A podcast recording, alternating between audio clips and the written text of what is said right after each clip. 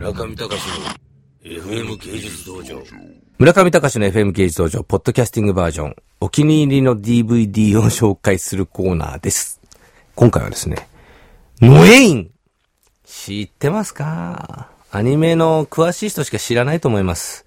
私も実はあの、東京アニメフェスティバルにあの、視察に行って時にたまたま見たアニメなんですけれども、これあの、遠くから見て、っとこう目が釘付けになったんです。ほぼ50メートル先のちっちゃいモニターを見てですね、釘付けになって、そこのブースまでたどり着いたと。そしたら見たことない、なんか、キャラクターがめちゃくちゃ魅力のない、あのーこれキャラクターデザインの人怒るでしょうけれども、魅力のない、花のないキャラクターなのに、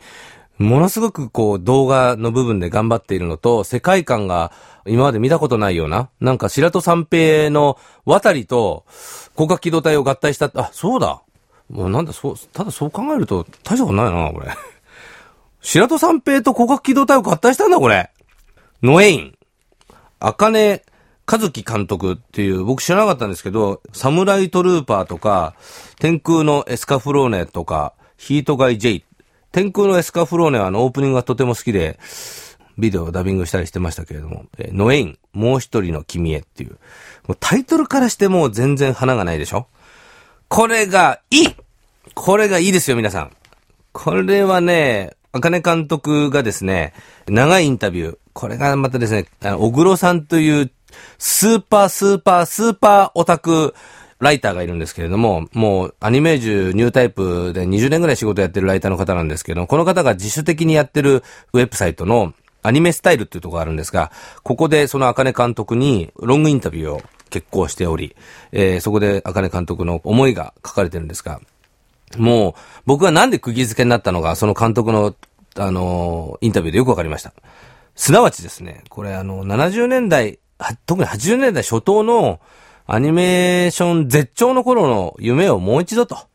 アニメーションを見ていて、もっとこうやって動けばよかったんじゃないかと。くだらないストーリーでも、あのこういう超常現象みたいなのを見たかったんじゃないかと。ちょうどその頃、大友克洋が出てきて、あの、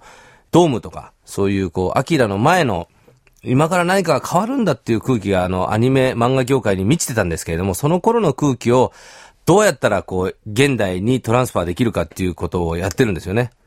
なので、そのキャラクターをもうちょっと遡って、80年代よりもっと遡って60年代にまで遡った白戸三平風だったりとか、その超能力のその表現の仕方は逆に攻殻機動隊を持ってきたりとか、なぜかというと攻殻機動隊っていうの世界観っていうのは、やっぱりその80年代初頭の世界観を20年がかりでやっと今、あの具現化できているんで、まあそれを combine することで、非常に不思議な世界、世界をなんか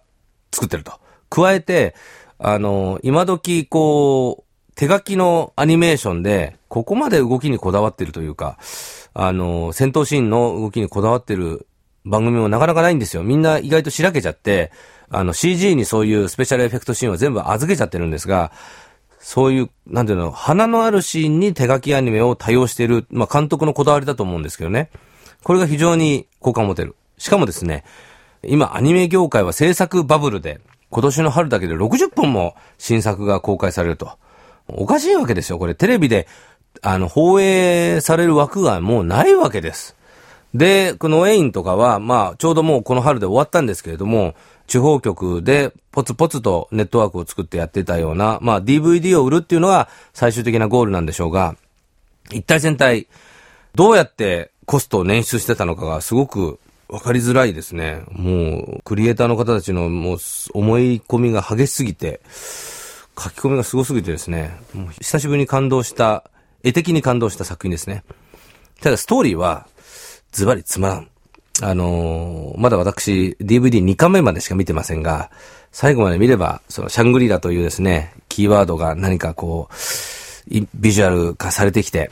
その、白戸三平風のカラスとか、そういう、カラス、フクロウ、アトリとかですね、鳥の名前を冠にした忍者部隊みたいなのがいるんですけど、そいつらとの構想が明らかになるんでしょうが、まあなかなかストーリーはまだ全然面白くない。DVD 全巻揃うのを待ちわびてる作品です。制作はサテライト。僕知らなかったんですけどね、この会社。すごいです。ズバリ。ガイナックスのような、もうガッツのある CGI と書き込みで、本当画面を生き生きとさせてる、びっくりするようなスタジオなんで、ぜひ今後も注目しましょう。今回は、ノエイン、もう一人の君へでした。中見隆の FM 芸術道場。